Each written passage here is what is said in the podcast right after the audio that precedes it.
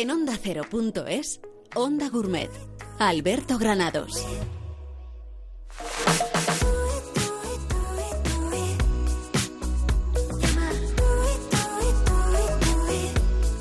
¿Qué tal amigos? ¿Cómo están? Bienvenidos a Onda Gourmet, ya saben, el programa de gastronomía de Onda Cero es. Aquí estamos con un montón de invitados. Bueno, estamos en Sevilla. Hoy vamos a hacer un programa especial en el que nos vamos a centrar en la gastronomía de Sevilla. Ahora mismo estamos inmersos en esa feria de abril y estamos todos aquí, bueno, pues festivos. Estamos en un momento festivo. Cosas que hay que aprender, pues que no se puede hacer un programa en feria. Esto me lo han explicado ya mis, mis invitados, que ahora charlaremos con ellos. Pero sí que es cierto, es que claro, yo me pensaba, no sé por qué, los que no habíamos vivido la feria ninguna vez, pues que la feria se vivía a partir de las 8, de las 9 de la noche. Pero no, no, señores, aquí a partir de las 12 de la mañana ya empieza a haber lío, empieza a haber casetas, empieza a haber compromisos y es muy difícil arrancar a los chefs, a los amigos que, vienen, que saben de gastronomía, arrancarles de la feria. Bueno, aquí de momento he podido eh, coger y por banda así a David García Pruna, que es de Ostrea Sur. ¿Qué tal? Muy buenas, David. Buenas tardes, ¿qué tal? He cogido también por ahí, por la banda, Antonio Bord, del jefe ejecutivo del grupo La Raza. Antonio, ¿qué tal? Muy buenas. Muy buenas, ¿qué tal? Él me dijo, bueno, voy a ver si llego y no llego, ¿eh? que yo voy a estar por la mañana en las casetas. Bueno, contarles para los oyentes, Antonio, que no conozcan muy bien la feria, de, que no hayan estado en su vida la feria de abril, lo de lo que estamos hablando. Porque esto, a mí me ha tardado dos horas casi en llegar a la feria, o sea, es una locura. Claro, bueno, la feria, sobre todo para el sevillano, es una de las semanas grandes de, la ciudad, ¿no? Y bueno, eh, se, se, paraliza un poco Sevilla, eh, la gente pues tiramos al barrio de, los remedios y, prácticamente nos pegamos una semana en el albero, como digo yo. Bueno, los colegios festivos, David, eh, y para vosotros, por ejemplo, que sois Sur, que es una empresa de distribución de productos, es una, una, semana de locura. Tú me decías, yo pensaba, fíjate, lo mismo. Uno se pensaba que la gastronomía en la, fe, la feria pues era eh, vino fino y manzanilla y jamón y nada más y tú me dices, ¿cómo que nada? Bueno, ya, he tenido constancia, he estado en una caseta y he podido ver que hay un montón de productos, desde almejas a, bueno, a atún, a todo, cualquier tipo de producto, ¿no? Sí, al final nos mudamos eh, al real de la feria, ¿no? O sea, es un millón de personas, habitantes que tiene Sevilla, que en algún momento eh, pisa el real de la feria, por lo cual no solo nos mudamos físicamente, sino que mudamos también la restauración y, el, y el casetero, ¿no? Que es el especialista en, este tipo de eventos se muda con lo mejor que tiene. Y bueno, pues sí que es verdad que, la gastronomía ha cambiado en Andalucía, ¿no? lo hemos dicho y, aquí está la prueba, pero no solo la gastronomía en la restauración, sino también en este tipo de eventos. Bueno, pues nada, vamos entrando en ambiente y nos vamos ya, nos imbuimos en este especial Onda Gourmet Sevilla.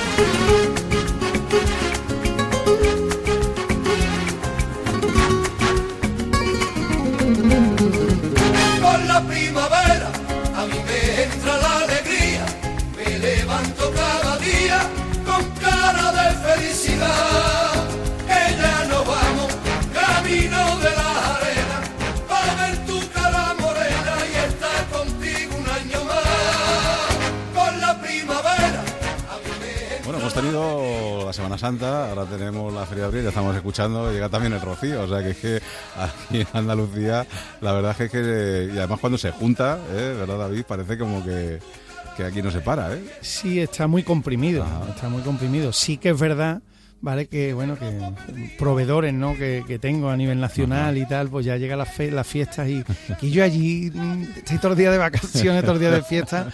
Digo, mira, realmente no. O sea, eh, en Sevilla, por ejemplo, es fiesta solo eh, el miércoles. Los demás vamos todos con las caritas. en el trabajo, ¿eh? porque en el colegio yo sé que toda la semana los chavales están... El jueves y el viernes eh, están de vacaciones los chavales, ¿no? Y nosotros el miércoles, por lo cual el resto de los días llegamos con la cara así un poquito de circunstancias por la mañana, pero sí que es verdad que nos presentamos allí perfectamente. Igualmente pasa en el Rocío y en Semana Santa, ¿no? Que, que bueno, que, tenemos que ir a trabajar, pero sí que es verdad que todo se transforma y la alegría no es la misma, ni mucho menos. Bueno, a mí hay un producto que me fascina cada vez que vengo a Sevilla, que es la ensaladilla rusa, ¿eh? la ensaladilla eh, que verdaderamente hay que ser muy bueno para, o sea, tampoco tiene mucho secreto, pero hay que hacerla bien, o sea, de decir, y aquí me llamó la atención que aquí en Andalucía hay una cosa que le llaman el observatorio de la ensaladilla, donde pues unos cuantos están ahí pendientes de que en todos los restaurantes por lo menos eh, se haga la ensaladilla como se tiene que hacer. Y tenemos a Antonio Casado, que es uno de sus miembros, que le tenemos ahí al otro lado del teléfono. Antonio, ¿qué tal? Bienvenido a Onda Gourmet. Hola, buenas tardes. Bueno, os encargáis de que la ensaladilla, por lo menos, de saber cómo tiene que ser una buena ensaladilla, ¿no? Cuéntanos cómo tiene que ser esa ensaladilla buena. Nosotros somos, ahora que está tan de moda, somos unos indignados de la ensaladilla rusa, ¿no? entonces, empezando por ahí, eh, nosotros, nuestra cruzada, se puede decir cruzada, eh, buscando, bueno, pues por los valores clásicos de este manjar, que es como nosotros le llamamos, ¿no? A la ensaladilla rusa. Y buscamos, bueno, la ensaladilla de nuestras madres, de nuestros padres, de nuestras abuelas, la ensaladilla de siempre, la de nuestros bares que íbamos de pequeños. Y claro que queremos, porque esto empezó así un poco como de, broma, ¿no? Como de, de WhatsApp y, entendemos que la ensaladilla pues se está haciendo muchas atrocidades últimamente, ¿no? Eh, en la hostelería, porque nosotros valoramos solamente las ensaladillas de la hostelería, las de casa yo creo que nunca una madre se le puede valorar nada. Nada, no se la puede discutir absolutamente, absolutamente nada. tiene que estar riquísima. Oye, Antonio, ¿qué tiene que llevar una, ensaladilla oficial, por así decirlo? Yo creo que hay, hay, hay, dos partes. Una parte son los ingredientes y otra parte es la forma de presentarla, que es donde está, yo creo que donde está el mayor daño, ¿no? Eh, la ensaladilla clásica pues tiene la de toda la vida, ¿no? Un poco de la patata, una tienes una patata de buena calidad, ¿no? No, no vale cualquier patata, ni y menos congelada de estas de las que venden en bolsitas. Y después, pues, su atún, o su gamba, o su poquito de zanahoria, así de gusto, eh, una buena mayonesa casera, ¿no? Eh, y después, ¿Más bien líquida o más bien espesa la ensaladilla? yo, creo que, que, la, que la, mayonesa no es pan a una pared, sino tiene que ser algo, hombre, que esté, que esté suavecita, ¿no? Que, que, se pueda napar, ¿no? esto que dicen ahora napar, ¿no? Eh, eh, el producto, ¿no? Y después hay un gran debate, ¿no? Yo creo que en el mundo ensaladillero el gran debate, ahora que hemos estado de tantos debates políticos semanas atrás, es si la ensaladilla debe llevar guisante o no debe llevar guisante. Nosotros desde el observatorio de Roder, pues ahí creemos que cada uno haga lo que quiera. Ajá. Bueno, pues fíjate, guisante, los que somos un poquito mayores, yo creo que de, pequeños, por lo menos en nuestras casas, en nuestros hogares, por lo menos fíjate, yo que soy de Madrid, sí que nos ponían los guisantes en la ensaladilla, pero también es cierto que con el tiempo yo creo que se han ido quitando y ya es muy raro encontrarse guisantes en una ensaladilla, ¿no? Sí, sí, sí. Pasa que después hemos variado ya de esto, como te digo, como te estaba comentando, pues a los productos nosotros estamos viendo ensaladillas con remolacha, con, con hueva de salmón, con maíz, estas que nosotros decimos que son amazónicas, ¿no? Que están llenas de, lechuga, de hierba, de césped, como nosotros decimos. Bueno, ahí la verdad que, como yo te comentaba antes, las atrocidades que está haciendo son tremendas. Y después también está la forma de presentarla. Yo creo que es fundamental, ¿no? Ese cuenquito de ensaladilla de toda la vida eh, se ha perdido, ¿no? Ese platito blanco de toda la vida, ¿no? Y ya estamos, bueno, desde maceta hasta lo que nosotros, nuestra mayor cruzada, que creemos que a nosotros nos enrabia, que es las bolitas de helado. Las bolitas de helado. Sí, sí. No, no sé si habrá visto que ahora se, con esto de, eh, ajustar la cantidad idónea, al cliente. Ah, sí, pues, como si fuera una bola de helado, ¿no? Una bola de helado, ¿no? Ese, ese chisme nuevo que hay en la hostelería de la bolita, ¿no? y nosotros. Sí, sí. Sí, decías tú lo de las huevas de salmón. Eh, yo me acuerdo que Alberto Chicote hacía una ensaladilla Con, con, las huevas de salmón que era una auténtica delicia. ¿eh? Te quiero decir que en esto habría que abrir un poco el abanico ¿eh? para, para decir, bueno, dejemos que intervengan un poquito en la ensaladilla si la mejoran, ¿no? ¿O no?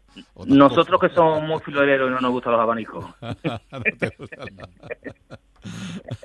Oye, cuéntame, mm, nosotros estamos haciendo un programa especial Sevilla. Deme los cinco. Que por cierto, por cierto estaba yo escuchando, yo estoy trabajando ahora mismo, ¿eh? Y estamos en feria, ¿eh? Ah, vale, no, no, está claro, está claro. Pero sí que es cierto que para el año que viene lo hago una semana antes y me quito de líos, y me quito de líos porque hubieras estado aquí en el estudio a lo mejor hoy si hubieras podido. Oye, Antonio, eh, tenemos que dar recomendaciones a la gente que nos está escuchando. Bueno, lo bueno que tienen ya las redes sociales es que no entra la radio solo en nuestro país, sino que es en todo el mundo. El que quiera venir a Sevilla Cinco tops de ensaladilla que, que tú digas. Yo, por ejemplo, me voy a mojar, soy muy de la becerrita. Hay algunos que me dicen, bueno, baja un poquito, tal, no sé qué, pero yo cada vez que vengo yo no lo puedo evitar y yo soy muy de la becerrita. Eh, ¿Alguna ensaladilla que tú creas? La de becerrita es de la La de becerrita es impresionante. Además, quiero darle aquí un, fuerte abrazo a, su maitre, Antonio Cruz, que creo que está ahora de baja por un percance que tuvo. Y, es, nuestro referente de la hostelería. De maitre de toda la vida que sabe sabe pues a, la próxima le invitamos para que se venga. Y, y después yo creo que también sobre aquí en Sevilla no hay una ensaladilla que creo que ya además está muy cerquita de la feria que si si uno sale de la feria con ganas de, rebajar lo que lleva en el cuerpo yo creo que es un sitio fundamental que es Marisquería Emilio ahí en la Plaza Cuba no ahí en la esquina de en el barrio de los Remedios. Y esa ensaladilla, yo me lo voy a ir apuntando súper conocida, además por redes sociales en, todo, en toda España y, y la verdad que es una ensaladilla estupenda, pero no solamente en Sevilla, y yo creo que la ensaladilla rusa es la etapa nacional de España. ¿eh? sí, sí, no, vamos, eh, yo que estamos, yo vivo en Madrid, ya te puedo decir que, que en Madrid tenemos grandes sitios donde se hace ensaladilla muy rica y se ha hecho un referente. ¿eh? Yo creo que las tabernas ya, el tapeo, eh, yo creo que además en Granada, por ejemplo, también. también una ensaladilla espectacular. En en Granada también te la recomiendo una ensaladilla espectacular. O sea que no solo estáis en Sevilla, sino que vosotros nosotros estáis en somos, mira, nosotros hemos recibido ensaladilla desde San Petersburgo. eh, tenemos en nuestra web, eh, ya aprovechando en www.oder.es, Ahí hay ensaladilla de San Petersburgo, estilo rusa, rusa original, que, no tiene nada que ver con la, con la que nosotros tenemos aquí.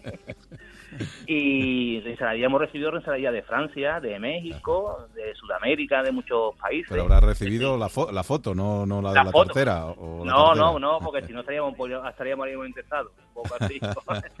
Pero hemos recibido ensaladilla de... Es decir, que el mundo ensaladillero, el mundo de Diano, como nosotros llamamos, está extendido a todo el mundo. Y nosotros no solamente, aunque retiramos en Sevilla, es un tema que lo llevamos a nivel, a nivel nacional en todas las ciudades de España. Me has dicho Marisquerías Emilio. Venga, dime algún sitio más de Sevilla. la Becerrita, dos, venga, otro, sitio, eh, la cafetería Donald, ¿no? Que también hay, ahora eh, también muy propio ahora. Es un sitio fundamental ahora en el mundo taurino donde hay mucho mucho todo lo que va antes de la corrida de aquí en la Plaza de Toro pues se vaya a, a, tomar sus tapitas y una saladilla también espectacular la de Mariano la de Mariano era una saladilla espectacular ¿alguno más? venga ya, pues, por ejemplo, en la raza también tampoco, hay mala ensaladilla. Yo que soy muy. yo estoy esperando a ver, digo. Yo soy parro, pasa que yo soy parro, más bien parroquiano, parroquiano de la zona del centro, entre cárceles, también que es del grupo de la raza también una ensaladilla muy buena, ¿no?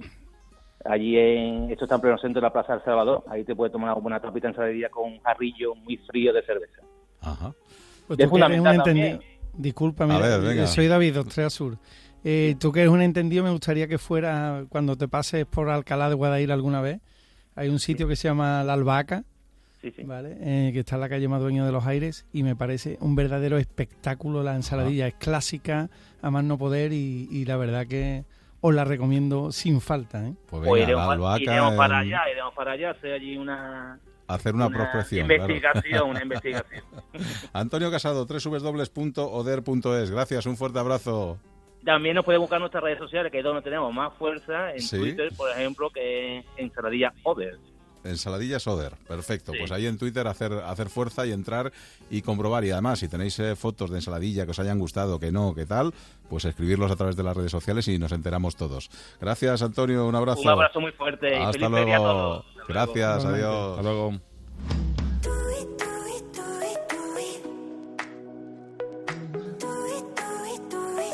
En onda cero.es, Onda Gourmet, Alberto Granados.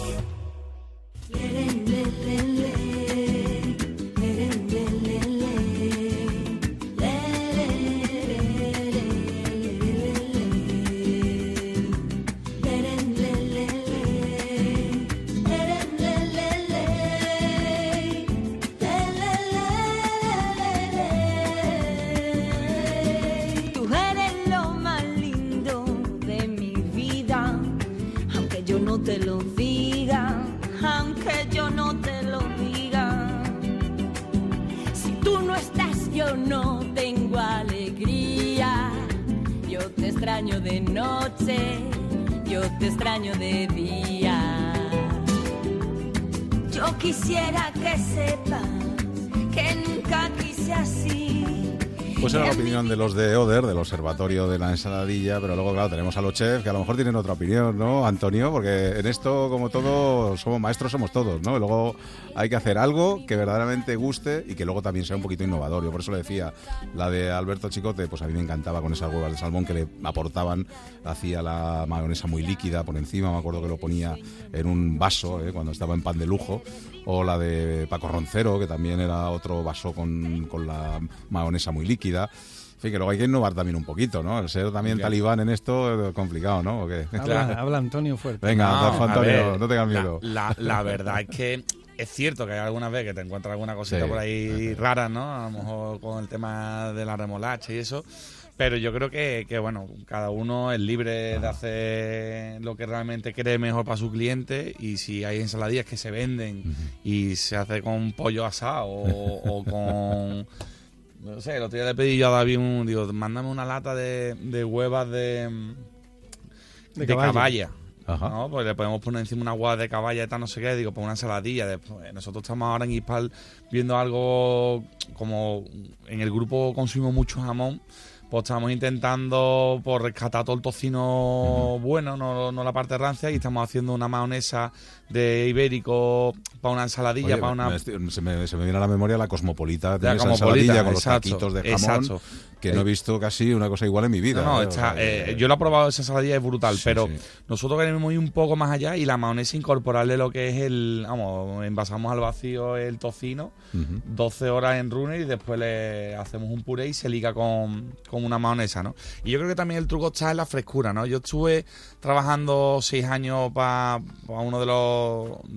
antiguamente, la, ensaladilla de la Alicantina, que era un, clásico, y allí el truco es que se hacía todos los días. ¿sabes? Que no, no guardaban de un día para otro. O sea, porque además, fíjate, a mí personalmente la ensaladilla no me gusta muy fría. A mí me gusta que esté un poquito templada. Entonces, cuando se nota que han estado un día y está en, la nevera, en mm. cámara, y te la sacan y está tan fría, pues al final, como que tampoco. Yo a mí me gusta que esté un poquito más templada, ¿no? Que por eso yo creo que es el éxito también de la de la Cosmopolita, que te la pone casi templada. Sí, sí, casi templada. y después la, una, una buena mayonesa eh, casera, tú sabes, con un huevo utilizado y con todo su sus cosas legales, ¿no? yo siempre digo. Y ligerita, liquidita, yo creo que. Y sobre todo cremosa, ¿no? No sé, que a mí cada. He hecho un mundo como el arroz, ¿no? Que se hace en casa o el gazpacho que hace ¿Qué hacemos? Cada uno le, le, echa Cada uno a su manera, está claro. Y lo que tú decías, que sobre un poquito mayonesa para mojar, ¿no, Alberto? Hombre, por favor, es que si no, si ahí apelmazadita como que no, no está tan buena, ¿no? Un buen pan de Arcalá. Oye, vamos a saludar porque yo he intentado hacer una guía para que todo el que esté escuchando el programa, pues al final diga, bueno, voy a Sevilla, me pongo el programita de radio en el camino y más o menos cuando llegue a Sevilla sé los sitios donde me puedo ir a comer o a tomar algo. Y hay un sitio que yo que siempre que vengo a Sevilla me acerco, que es el mercado de Triana. A mí me gusta mucho pasar por los puestecitos, ver lo que tienen, ver el producto que tienen y luego de paso picar alguna cosita por ahí. Y vamos a saludar a Teresa Ojeda, que es la responsable de la Junta Directiva de los Comerciantes del Mercado. Teresa, ¿qué tal? Muy buenas tardes. Hola, buenas tardes a todos y buena feria. Buena feria, ya he aprendido, no, no, tranquila, yo el año que viene no hago programa en feria, lo haré una semana antes, no te preocupes. Por favor, por favor. es que cómo se me ocurre. Pediros, disculpas por no estar ahí con vosotros, pero como ya os dije, bueno, es el día que estoy aquí en feria con mis amigas, eh, disfrutando de esta feria y bueno, ya aquí estoy para vosotros. Espero que se me escuche bien, espero. Perfecto, se te escucha perfecto. Oye, yo decía que uno de los sitios imprescindibles, eh, si uno viene a Madrid, pues tiene que ir al mercado San Miguel, por ejemplo, y si uno va al mercado Chamartín, porque ya los mercados son un poquito más que lo que eran antes, y si viene aquí, a mí me gusta mucho el mercado Triana. ¿Por qué? Porque tiene esa parte antiguo de, de bueno, pues del mercado de toda la vida, pero por otro lado esos puestecitos en los que uno se puede tomar su, su finito, se puede acompañar de una tapa, en fin, que me gusta mucho el ambiente que hay en este mercado. ¿eh?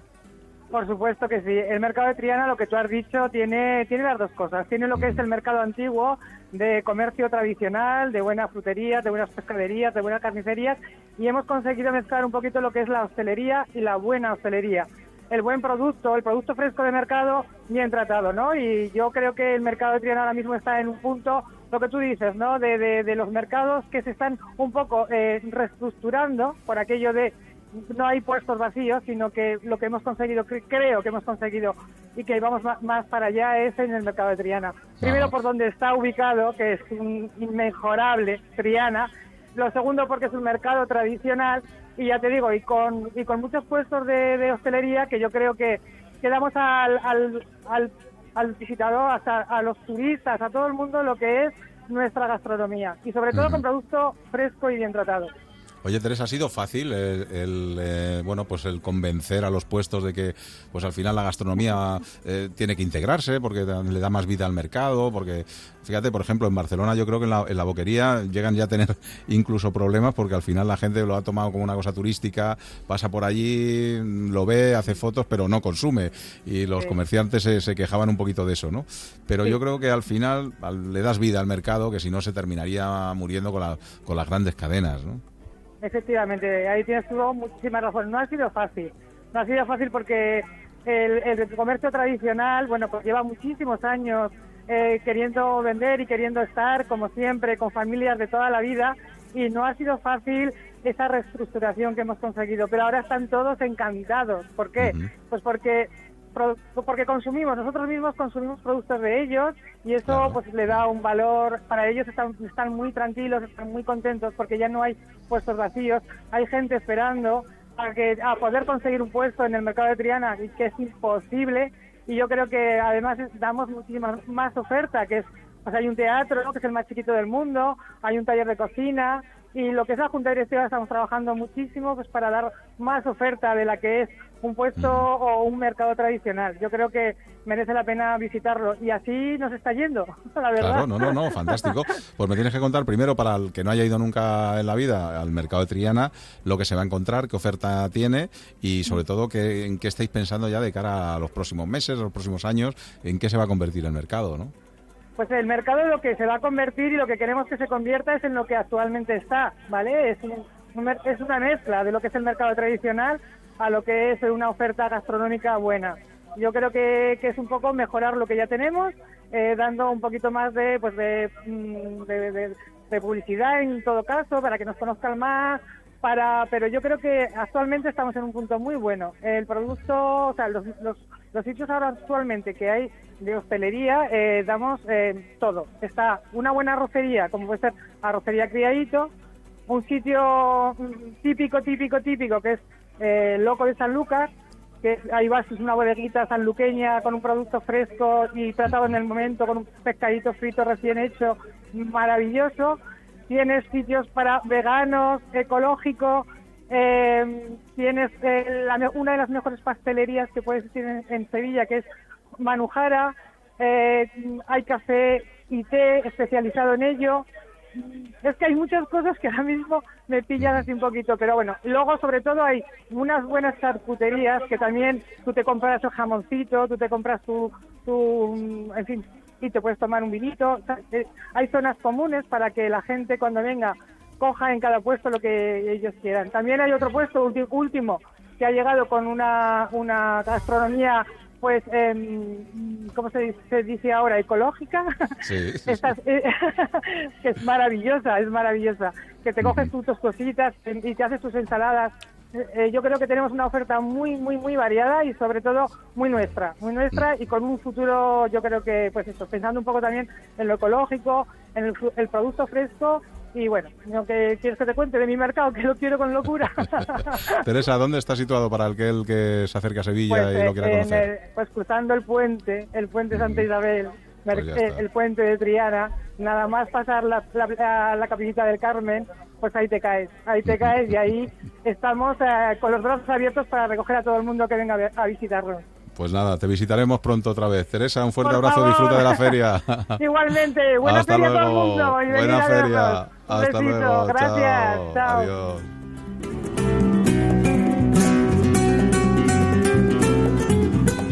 En onda ondacero.es, Onda Gourmet.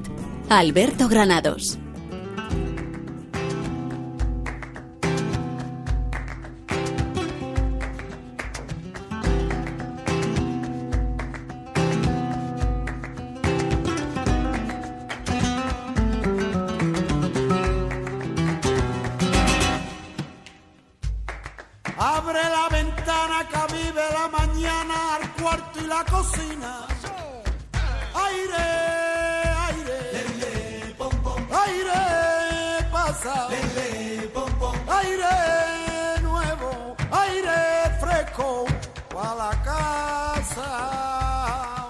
Siguen llegando invitados. Aquí está el, invitado principal que yo tenía aquí, como bueno, que me tenía que hacer de Cicerone de todo, Fernando Hidrobo, que es el presidente de la Asociación Andaluza de Turismo y Gastronomía. Don Fernando, maestro, ¿cómo estás? Muy bien, un poquito tarde, pero, pero estoy. Yo ya he aprendido, no se puede hacer un programa en la feria, por favor, ya lo tengo aprendido. Ya para el año que viene lo hacemos una semana antes. Es que no es fácil. que es no fácil coincida tampoco en Semana. Santa. Y aunque uno salga con tiempo, luego tienes que pillar el taxi, tienes que Sí, ha andar, sido un poco tienes lío, que- sí, sí. cinco taxis que no vienen, es complicadito. Bueno, es que además parte, parte del tema principal eres tú, que tú eras el que me has ido diciendo.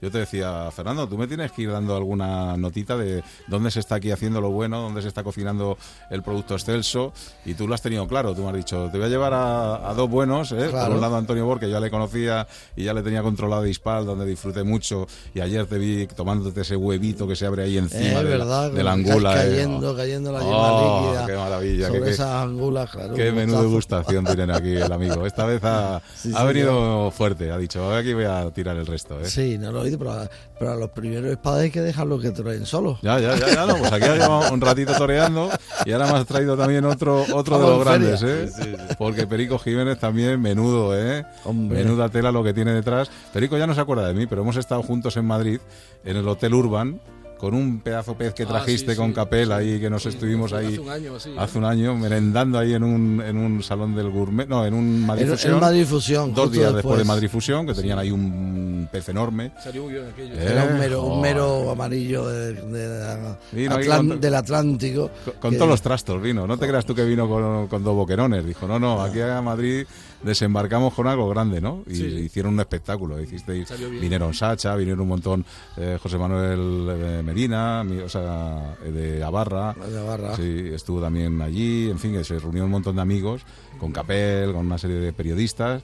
Y allí estuvieron allí cada uno cocinando un poquito de ese, de ese Sí, cada uno enorme mero. una cosa y la verdad es que todo el mundo estuvo muy bien. Pero te voy a acercar el micrófono Muy bien. acércate bien para que te escuchemos porque nos tienes que hablar también tú de hemos estado hablando un poquito con Antonio todavía nos queda mucho que hablar con, eh, con David eh, de Ostrasur tenemos que hablar con Fernando para que nos ponga un día tenemos a Rafa Bellido también que le tengo ya al- para hablar también de vinos de, de, de lo Este- líquido este es el que más este es el que más ha retrasado. Sí, es que ya lo sé. Con los al final os vais juntando. Ahora que no nos escucha. Con los no- vinos. Os vais juntándonos a otros. Bueno, antes de que nos metamos en, ma- en materia, me gustaría hablar también un poquito con David García Pruna de, de, de Ostrea Sur, porque lo mismo, ¿no? Porque yo le tenía pensamiento de la primera vez que vengo a la feria, digo, bueno, aquí en la feria se tomará fino y jamón y al final aquí se consume absolutamente de todo, ¿no? Estos días son difíciles, pero cuéntame que, cuál es el producto que verdaderamente esté pegando en Sevilla. No sé si, si aquí también va por modas, como pasa a veces en Madrid, que, que el salmón se pone de moda o se pone el atún de moda y, y casi todos tiran por esa línea. Bueno, pues, eh, es- muy amplio, ¿no? O sea, eh, desde que yo decido dejar esta casa, Onda Cero, que como sabes era director de aquí en la casa. Eh, Qué y- gran pérdida eh, en esta casa, qué gran pérdida. Pues Todavía día estamos a y- tiempo. y, me ¿eh? presento en mi casa diciendo que se me ha ocurrido montar una empresa que va a vender ostras, Ajá. pues me, la verdad que fue un, fue un problema, ¿no? Pero mira, la empresa ha salido para adelante y si ha salido para adelante la empresa es porque Ah.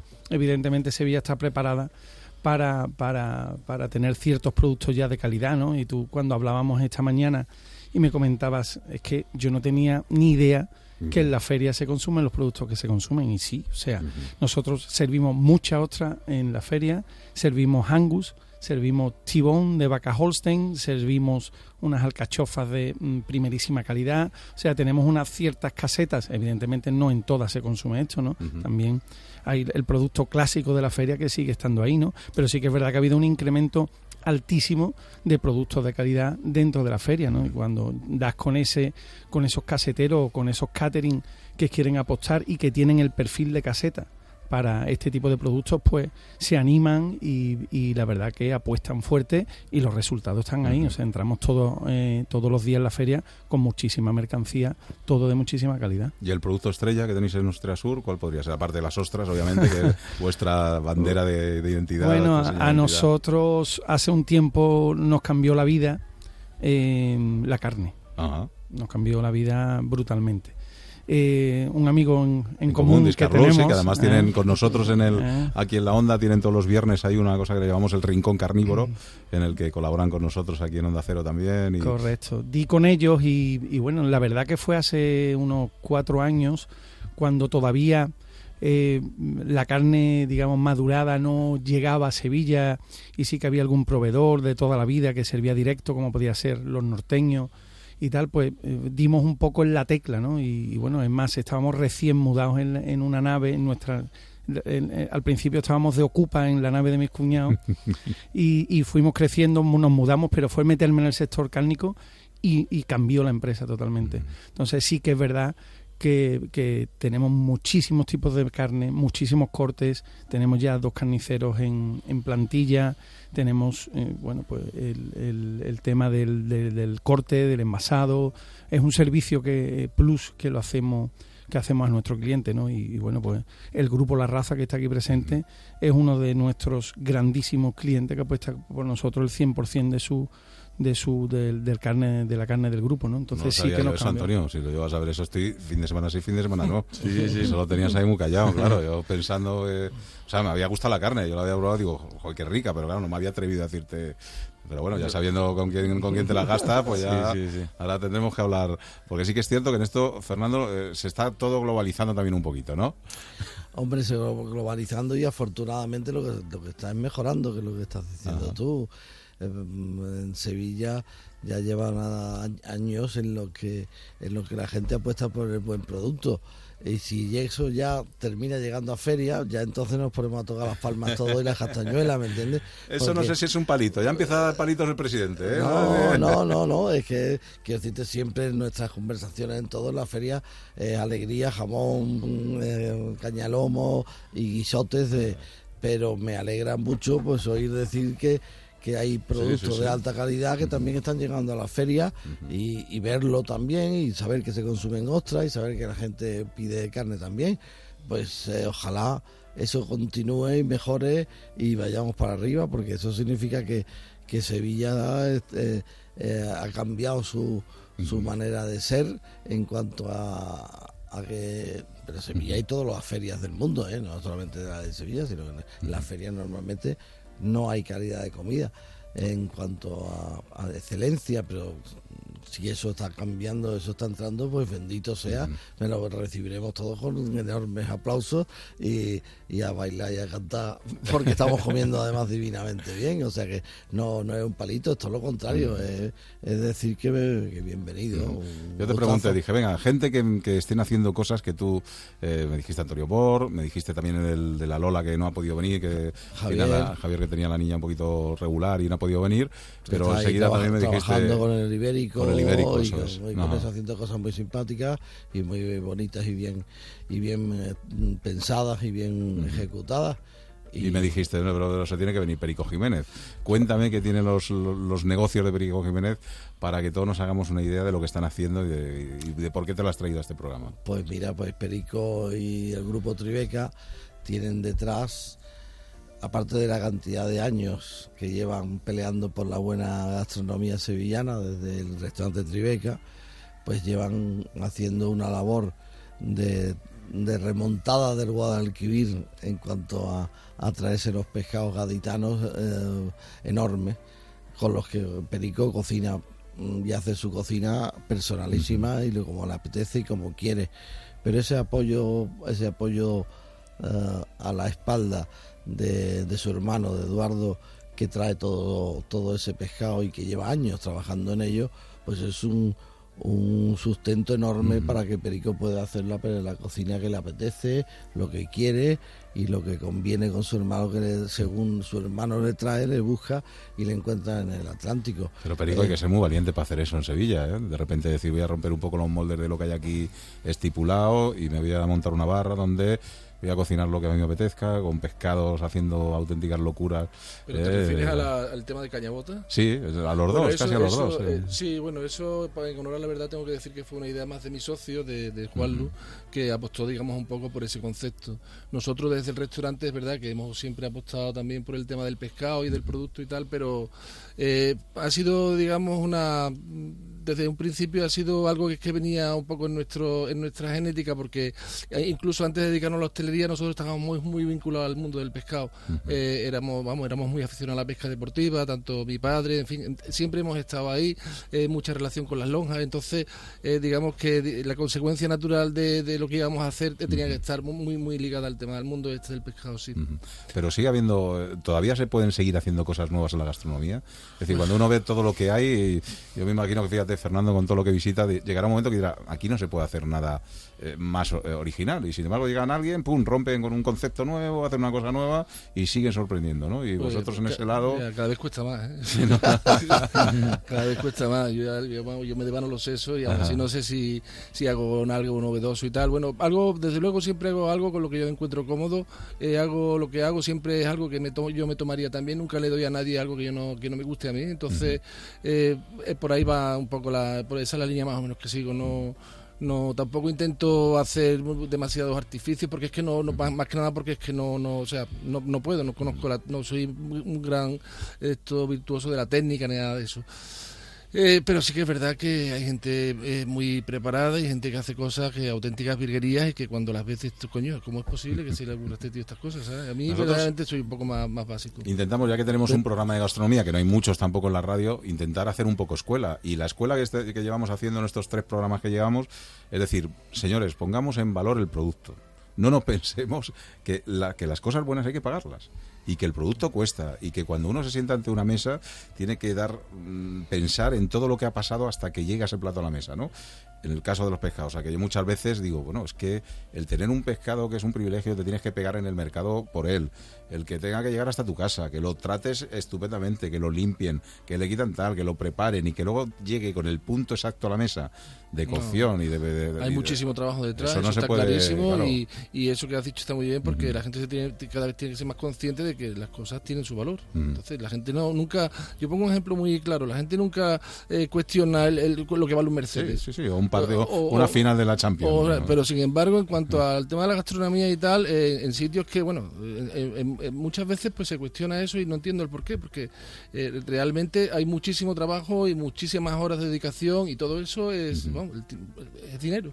Antonio, ¿cuántas horas se lleva un chef eh, preparando un menú de gustación, por ejemplo? Porque en el vuestro, por ejemplo, de Ispal, que lo pude probar no hace mucho, con cosas muy sorprendentes. Hablábamos ahora mismo de ese huevo que se rompe encima de la, de la angula, pero me estoy acordando de esas gambitas al ajillo que se hace con el aceite en la mesa, con esa sobrasada, o ese, eh, vosotros lo llamáis sobrasada, es el... eh, eh, que, que lo tomas con el pan, que es La una, manteca colorada, la manteca colorada, eso digo yo, la sobrasada, no, la manteca colorada, que vosotros ponéis ahí como si fuera una vela que se enciende y que el comensal va viendo cómo se va encendiendo la vela y de repente te la puedes poner en el pan. o fe- Esas cosas hay que tirarse muchas horas ahí con el cuaderno y el boli, ¿eh? A ver, eh, detrás de cuando nosotros lanzamos un menú, vamos, yo creo que todo, todos los cocineros, ¿no? Estarán un poco en esa línea, ¿no? Al final eh, llevan muchas horas de trabajo. eh, hay cosas que se prueban que no, no salen, hay cosas que se van dejando un poco, vamos a dejarlo un poquito más para adelante, ¿no? Porque a lo mejor no está la plantilla todavía rodada, pero por ejemplo en mi caso yo lo tengo un poquito más más complicado porque el concepto hispal intentamos cocinar un poco Sevilla, ¿no? Darle un poco con una receta tradicional, darle un giro y traerla un poco más a un restaurante un poco más creativo, ¿no? O, o, o sea, siempre con el mejor producto eh, que, ten- que tenemos, pero siempre girando un poco esa receta. Por ejemplo, gamba al ajillo. Pues bueno, pues, ¿cómo podemos hacer la gamba al ajillo? Pues, venga, pues lo vamos a tal, tal, y lo vamos a cocinar ante el cliente. Ahora estamos trabajando en el montadito pringa, ¿vale? Unos aperitivos, vamos a cambiar en unos en un mes por ahí el, menú y, en los snapos estamos trabajando cómo podemos hacer un, un montadito pringa, pero diferente, ¿no?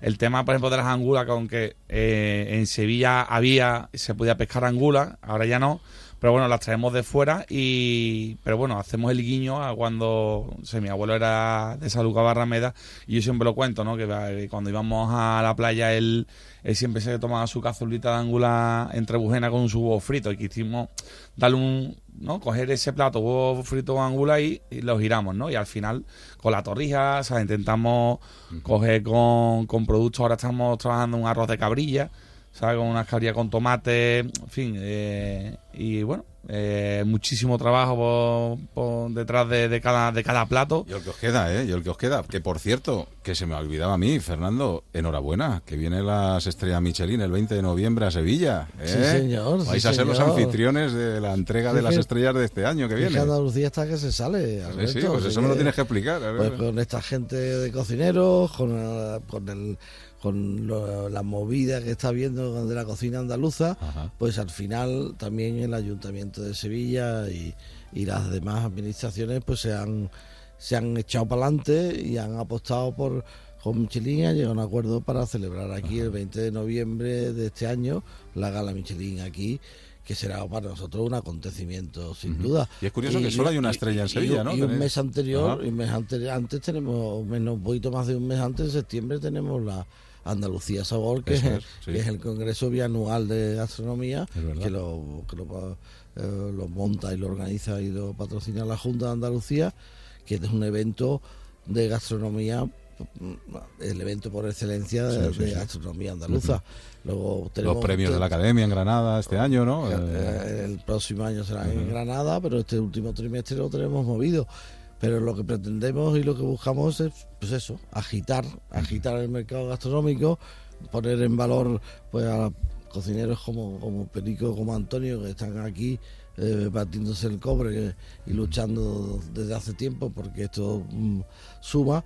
Y ya le tocaba a Sevilla dar una, una subidita gastronómica y, y mejorar eh, su imagen fuera y hacer cosas de y sacar y poner el valor a la cocina que se está haciendo en Sevilla que, que hay que valorarla y ponerla en, en, Sí, sí, en lo que se merece, en pero lo que se merece y, no Habiendo tanto, a mí Sevilla, me, sino tanto Andalucía. me extraña que solo haya una estrella Michelin, ¿no? Que solo esté Avantal aquí eh, en Sevilla, porque en Sevilla hay mucho mucho tela que cortar, ¿eh? Pero a, bueno. a ver eh, si esto nos sirve como, Ajá, como como, aliciente, ce- ¿no? como cebo para los queridos inspectores de la Michelin y vienen a visitar pues a restaurantes como los que Ajá. tenemos aquí hoy y otros muchos que hay que merecen la pena y a ver si conseguimos que, que, ese, que esa unidad pase a ser algo más, más significativa y que haya más, más gente con estrellas, ojalá. Pero de todas maneras, eso sí nos sirve ya para todo lo de las estrellas. Ujú. De, de- de- hombre, evidentemente que es, que es un síntoma muy bueno de, de salud gastronómica, pero más, yo creo que más importante que eso es que la ciudad viva de la gastronomía, que la gente eh, sienta que Sevilla es, es también una ciudad gastronómica, aparte de la tapa y del tapeo que todos ya valoramos, sabemos lo que es, pero que haya un poquito más de restauración de al- más altito nivel, donde la gente se sienta a comer y valore que, que el esfuerzo que hacen señores como estos Claro. que están aquí con nosotros merece la pena sentarse y, y merece la pena pagarlo. Claro, porque, porque Perico, muchas veces me imagino, y tanto Perico como Antonio, que uno a veces está tentado de decir, pues oye, bajo un poquito el nivel, hago más aquí para todo el mundo y, y seguramente tengo más negocio, ¿no? Pero... Hombre, hay que buscar un. hay- yo, desde luego, intento buscar un término, o sea, un punto intermedio, porque eh, un restaurante gastronómico es una apuesta muy difícil. eh, hay que estar muy centrado, muy concienciado y hay que estar dispuesto a pasarlo muy mal para, para que y al final que salgan las cosas bien. Entonces, eh, siempre digo que un restaurante, en fin, que al final es un negocio. Entonces, tienes que hacer las cosas de manera que, que- que el negocio sea rentable, si no es que, ya te digo, es que se convierte en un martirio. Entonces, eh, lo suyo es eso, pues buscar un punto intermedio. Yo, por ejemplo, nosotros, por ejemplo, ahora seguimos con una carta, en fin, de, de- de- uso de, diaria, ¿sabes? O sea, una cosa normal, que puede venir un cliente dos, tres, cuatro veces por mes, y también tenemos un menú de degustación que, bueno, que eh, digamos que está enfocado un poco a las personas que están más interesadas en una gastronomía que vaya un poco más allá. Pero lo que está claro que si la caja no funciona, eh, eh, la, la cosa se va al garete, ¿sabes? Entonces, Desde luego. Bueno, estamos eh, pidiéndole, le hemos pedido a Fernando que ahora se va a mojar un poquito más, porque yo le he dicho, oye, tenemos que hacer una guía. Cuando la gente termine este programa, tiene que tener claro dónde tiene que ir a, a comer. Ya hemos dado algunos, algunos puntos, eh, desde Ostrea Sur, venga, alguna cosa así que tú digas, mira, tengo este producto que está en este sitio, en este tal otro. A ver, ¿dónde, Bueno, dónde yo- podemos ir así que a ti te guste? Además de nuestra de, de que somos distribuidores, Ajá. también somos fabricantes, ¿no? Entonces manejamos tres productos. eh, uno de ellos o- o muy muy muy muy sevillano que es el chicharrón Bien. frito. Vale, eh, hacemos chicharrón de Cádiz, carne mecha también, pero digamos que es nuestra estrella y sí que también nosotros hemos dado un paso hacia adelante con el chicharrón. O sea, nosotros lo hacemos con cerdo criado con castaña. Ajá. Vale, aquí es normal hacerlo, es un, es un producto muy popular que hasta ahora estaba vínculo un poco al bajo coste, al- a la tapita, a, a casi regalarlo, que es mucho, mucho eh, un problema que nos encontramos, Sí, sí, sí. que, que- que- es complicado, pero Lo vivimos en Almería cuando hemos estado últimamente con el- los premios también de la academia, que se quejaban mucho los hosteleros porque está la tradición de que Mm. todo se tiene que regalar y llega un momento en el que si quieres poner un poquito de valor en la mesa no lo puedes regalar, obviamente. Este no se puede regalar Este no directamente. Este no. Pues, porque entonces eh, en- entramos en problemas. Pero sí que es verdad que sale un, un producto totalmente diferente al, al, al chicharrón sevillano de siempre. No deja de ser sevillano porque lo hacemos nosotros. Pero sí que es verdad que es un producto Y ese así algún muy, restaurante donde se pueda agradable. probar, porque claro, nos dice Eh, poner los dientes largos con el chicharrón y ahora a ver si no lo vamos a poder probar a ningún lado. A ver, Bueno, Ah, hay alguno, un a ver. bueno, entre, entre otros, la raza, por ejemplo, ya Bueno, que está está aquí, lo Antonio, nombramos, jolín, se- lo tiene metido en todos, en los, en todos los cócteles eh, que dan. Ellos en, en bodas, eh, etc, etc, y, y todos los Sí, yo eventos. puedo saber a quién le tengo que pedir la Eh, tarterita. ¿no? yo me, eh, mm, vamos, de, me ha llegado que en, en los premios Goya lo que tuvo más éxito con diferencia fue el chicharrón. O sea, me ha llegado por ahí por, los, por, por, los- por las instancias. Vale, pero sí que es verdad que vendemos en muchísimos sitios porque es, un, es, un- es una etapa muy muy clásica en bodeguita Romero. Bien, eh, bueno, pues chulo. eh, muchísimos, muchísimos, muchísimos sitios que están apostando por el producto y bueno, la verdad que lo estamos pasando bien. ¿eh? Hay que hay que tener demasiadas licencias ya y, Ujú. y registros sanitarios y tal y lo pasamos a veces estamos achuchados, pero sí que es verdad que estamos encantados Para con, tomar con el ostras, productos. un par de sitios, para tomar ostras aquí en Sevilla. Para tomar ostras en Sevilla, eh, voy a ser un poco redundante, hemos trabajado también en Cañabota, Ajá. eh, eh, Tradebo, eh, Azotea. Bien, Azotea me gusta eh, mucho. Yo la verdad es que vale, Juan, he disfrutado mucho con Fue mi primer bien. cliente, además, Ah, mira. eh, Juan, porque su hermano es, eh, es Óscar Gómez. Sí. ¿vale? De aquí de, de aquí de Onda Cero también. Entonces me dijo, te voy a presentar a mi hermano que tiene un, un restaurante y, me fui allí con mi cajita con la- a a la Juan metralleta. y con esa simpatía y esa Sí. eh, tal que tiene y ese gusto, pues sí que es verdad que empezamos la Ostra Mm. Gilardó, que es la que nosotros distribuimos.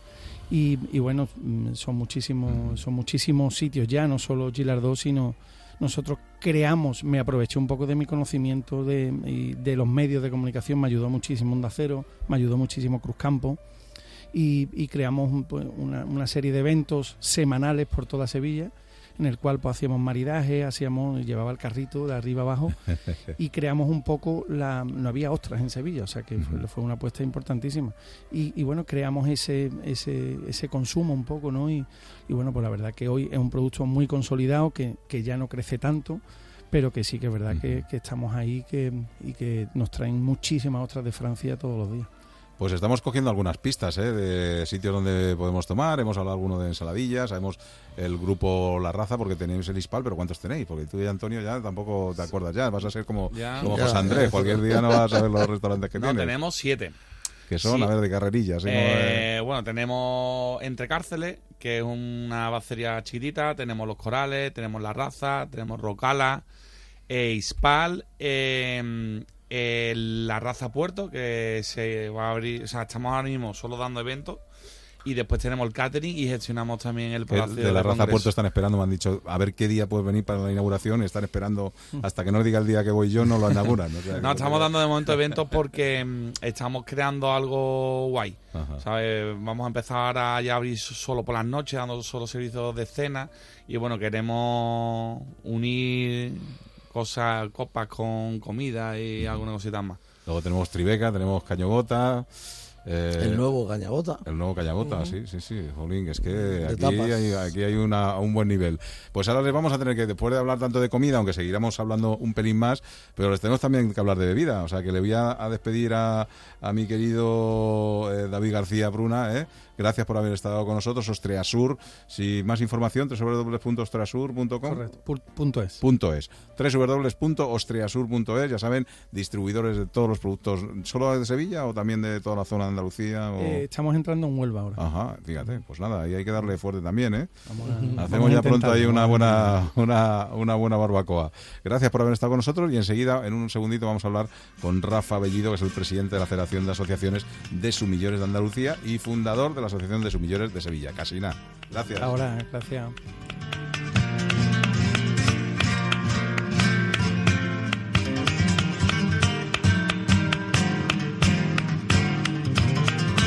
En Onda Cero.es, Onda Gourmet. Alberto Granados.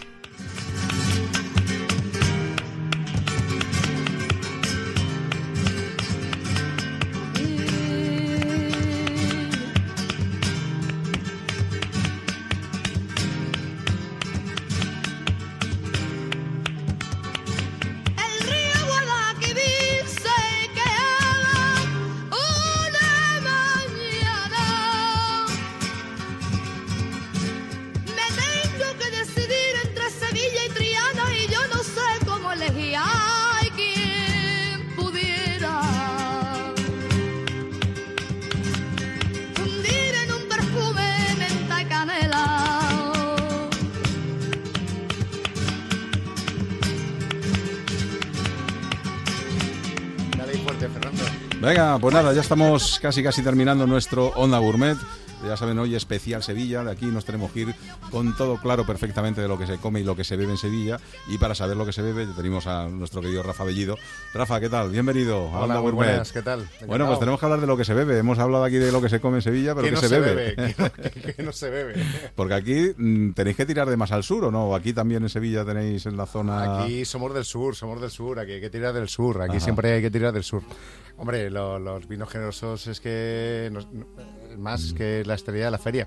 Tú, tú llegas y, y tienes diferentes opciones, es decir, tienes la opción A y la opción B. La opción A es la de voy a intentar beber lo mínimo posible, entonces me voy a tomar un rebujito, que es un rebujito. Vale, ya, ya. Un rebujito es un vino generoso con un poquito de 7-Up. Ajá. Um, si te lo hacen bien, pues a lo mejor le ponen un poquito de hierbabuena para que esté rico y algo fresquito que entra estupendamente para pasar la tarde en la Ajá. feria, es que hace mucho calor. Sí. Y luego tiene la parte B, que ya son los vinos un poquito más, más potentes. La- los vinos de aquí, los finos, las manzanillas, los palos cortados, los amontillados. Ah, Vale. pero bueno, pero que al final, al final en Andalucía y en Sevilla en la feria se bebe sur. Desde luego. Se bebe sur, nadie te va a pedir un Rioja en la feria. Lo que pasa que, amigo mío, estáis de moda. El sur está Gracias de moda. Dios, lleva siento. siendo hora, coño, Ole, lleva siendo ole. hora. Cualquier gastrónomo que se precie, desde aquí lo vamos a decir, pasa por un generoso para empezar a comer, por un oloroso, por un algo tal, por terminar. Lleva siendo hora, nos ha costado un montón, nos ha costado un Pero se ha montón desde la parte desde la parte de la Academia de Gastronomía hasta la parte de, de la Asociación de Sumillers o de la UAS a nivel nacional, que ahora se vienen todos para acá a hacer un curso de Montilla Moriles, es decir, eh, gracias a Dios estamos de moda, pero llevamos peleando por esto casi 15 años, es decir, que esto es como cuando te pides una tapita, o sea, te pides un- una cervecita, un fino generoso, te pides cualquier cosa y te ponen unas aceitunitas, que es que es como, como un extra, ¿no? Que te están poniendo, pero que llevamos muchos años peleando por esto y que al final es algo que lleva aquí toda la vida, que es que es fantástico, no hay nada más natural. Lo que pasa que es que al final los generosos tienen lo bueno que, que, que pueden maridar con todo con todo lo que se ponga por delante, ¿no, Fernando? Porque al final te los puedes tomar con un pescado perfectamente. Vamos, fíjate, te pones un buen fino con un pescado, pero si vas a una carne y te tomas también un oloroso, también lo puedes tomar. Mucho una verdura te la puedes también tomar. O sea que al final hacer un juego ahí para los sumilleres es estupendo, ¿no? Que son los que han tirado del carro, y, yo creo. y- y funciona con la, con la cocina japonesa, y Perfecto, funciona sí, con la sí. cocina thai, funciona con, con la comida andaluza. Con la comida andaluza, con- funciona con la cocina vegetariana, funciona absolutamente con todo. Yo creo que eso es lo que está haciendo que los vinos generosos vuelvan a tener esa aceptación tan estupenda que, que está teniendo. Y yo vuelvo, yo hoy lo volvíamos a decir. eh, ha empezado, creo que esa especie de esa medio revolución o re- reencuentro con los vinos generosos ha empezado por los vinos de mucha calidad, con los, con los restaurantes quizá un poquito de alto nivel, pero afortunadamente está bajando y, y está volviendo el tomarte una manzanilla normal y corriente, sin que sea pasada, sin que sea nada, sin que sea simplemente una manzanilla que te puedes beber cuatro o cinco copas sin ningún tipo de problema y que es un gustazo de frescor, de alegría y sin tener que complicarte la vida.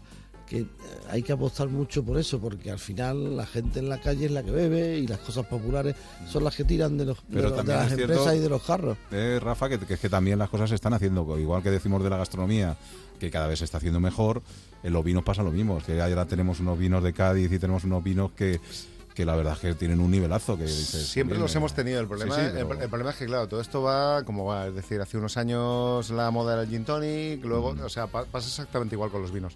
Eh, La, la problemática es que, como bien decía Fernando, que siempre empezamos de, de más a menos. Es decir, siempre estamos esperando que los sitios que tienen tres estrellas Michelin nos digan lo que tenemos que hacer para que de repente la tasca de tu barrio, que al final es donde te acabas tomando tú los vinos todos los días, pues diga, hostia, pues mira, tengo este vino aquí desde hace no sé cuánto tiempo, te lo voy a poner y oye, voy a comprar otro vino. Y además son súper rentables a nivel eh, a nivel hostelería. ¿Por qué? Porque es un vino que cuando tú lo abres te aguanta más de dos días. Y no es excesivamente caro, porque al final No está es muy bien, vamos, está en un Bueno, precio estupendo para que lo que somos. segu- seguramente amantes- si fuera caro Sí, la sí. gente lo consumiría mucho más. Ya, posible. es posible. Curioso, pero- es posible. Eh, Perico, si te quitaran ahora a ti los generosos de tu restaurante, ¿qué haces? ¿Lo cierras o...? Bueno, hombre, no, cerrarlo no, pero vamos, que, que es verdad que la gente los pide cada vez más, eso sí, eso Ajá. sí. Y cada vez todo el mundo está más interesado en los vinos de Jerez, por supuesto. Y que la gente se deja aconsejar también. Eso es que está muy bien, porque eh, cuando haces una propuesta y, y medianamente interesante y, y le explicas al, al comensal y le, le- le- le añades un poco de pasión y tal, pues eso ayuda muchísimo a que la gente lo disfrute, claro que sí. Mira, la semana pasada pues, estamos casi en, en Fenavín, donde se está celebrando Sí. esa feria importante de vino, que además tú vas, te vas para allá. Eh, y yo di una vez una conferencia en la que se llamaba algo así como los que nos gusta el vino somos héroes.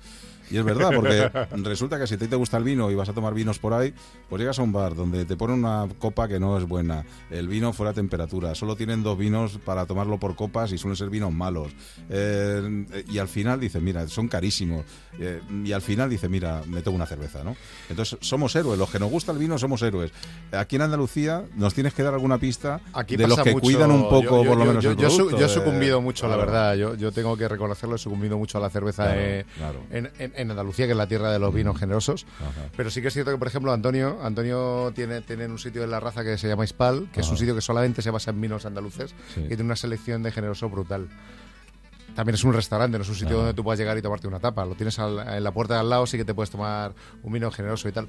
Pero que, aquí, aquí hay una gran problemática, que es que creo que no nos creemos eh, lo que hacemos. Es decir, que, que se lo cree, o sea, que viene la gente de Nueva York, de, esta, de, de cualquier sitio del mundo y lo flipa con nuestros vinos. Y te viene alguien de aquí y te dice, no, no, ponme algo fresquito, ponme... Un verdejo. Sí, sí, un verdejito, ponme tal. Que, oye, Que que también con todo mi respeto del mundo, que está genial, pero, sí. pero que, que a lo mejor hoy, hoy estamos con un grupo de, de cocineros por aquí por Sevilla y, y, claro, lo estaban flipando. Es que eh, te estabas tomando manzanilla directamente de grifo, como yo digo, te estabas tomando eh, un, un fino sin, sin ir ya a vinos muy antiguos o vinos ya con una capacidad organoléptica muy potente, sino vinos sencillos para que todo el mundo lo pueda disfrutar, 15 graditos, fresquito, bien. Y, y lo estaban flipando, y es que es normal. Es que cuando tú vienes a Andalucía, lo que tienes que tomarte es eso. Igual que cuando yo voy a La Rioja, lo metemos un vino en La Rioja. Oye, pues fíjate, aunque estemos hablando, aquí... hablando eh, de Rioja, sí. eh, nos da muchos recuerdos para ti, Francis Paniego, que era el con el que estábamos. Y, y no os lo habéis traído, o sea, vosotros Bueno, los- se iban los eh, toros. llegábamos tarde, llegábamos tarde. No, porque se iban los toros. Se iban, Bien, se iban bien, los no, toros. Francis Pariego, que le, le tendremos además, lo hablamos la semana pasada, le tendremos en verano porque va a hacer esa iniciativa de las De mamá. madres, eso es, Sí, que sí, vamos a, a traerlo al Pues programa. llévate una botellita de vino generoso de aquí, que lo va a flipar, que le Sí, encanta. Que digo que aunque estemos en Sevilla, eh, el- la mano que mece la cuna en Madrid y David Peñalo, que es nuestro técnico, me dice, oye, que ya está bien de hablar de gastronomía, que nos tenemos que ir. O sea que yo le hago caso a mi querido David Peñalba y nos vamos a ir teniendo que despedir. Que ha sido un placer, que nos ha encantado, pero es que esto lo vamos a repetir más veces, ¿eh? porque aquí quieras. tenemos tanto de que hablar que, que da gusto. Sitios han salido un montón. Venga, alguno más que me queráis. de- ¿Dónde va a comer, por ejemplo, Perico Jiménez? eh? En un par de a- sitios, que no sean los tuyos. Bueno, yo voy a cualquier tasca lo más, lo más sencillo posible porque cuando salgo lo que me gusta es tomar cosas del día, nada, nada, nada raro. Pero vamos, eh, ahí en, en- a la raza he ido al- alguna vez y, y bueno, a Cañabota también voy, en fin, eh, a la Espumosa y a la Boaira también se toman algunas tapas que también, en fin, cosas muy sencillas, no me gusta tampoco... Fernando, dos sitios así, bueno, le dieron este año que lo ibas a haber traído también al gallinero, le, Gallinero de Sandra. que les han dado una estre- un Repsol, una guía un Repsol, Repsol, que tiene un restaurante Repsol. estupendo ahí Sí, en, estuve cerca a de la. Alameda. Bueno, y su, y su bar de tapas, el disparate que también tienen en, en la- en plena Alameda, un sitio de tapas donde se tapea muy bien y tiene un, un estupendo punto. Mira, y, al- y ahí al lado de la Alameda se me ocurre extranjerías, que también las hay en Sevilla, Mano de Santo, un mexicano que funciona muy Ajá, bien, mira. que tiene mucha alegría, que se da que se le da muy bien. Y, y mira, Una se me- buena michelada. una buena michelada y, y un italiano que en Sevilla que es Portarrosa del Ah, que sí, nadie habla sí, que sí, lleva sí.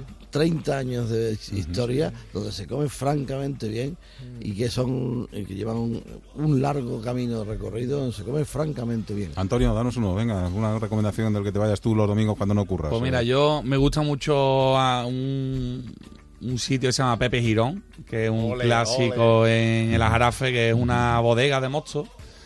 Allá no, ya no, antes tenía el suelo de albero y bueno, y ahí hay una mujer con 80 años que guisa maravillas. Ajá. Y después tu botellita de mosto, buena chasina, buen pan y... La carne vamos, con tomate tremenda. eso es brutal. Voy, bastante. Y al final, como, como aquí mi compañero de Tribeca, que mm, yo sí tranquilo. Yo lo, lo que no, lo que no pueda comer entre semanas me, me lo como el fin de semana.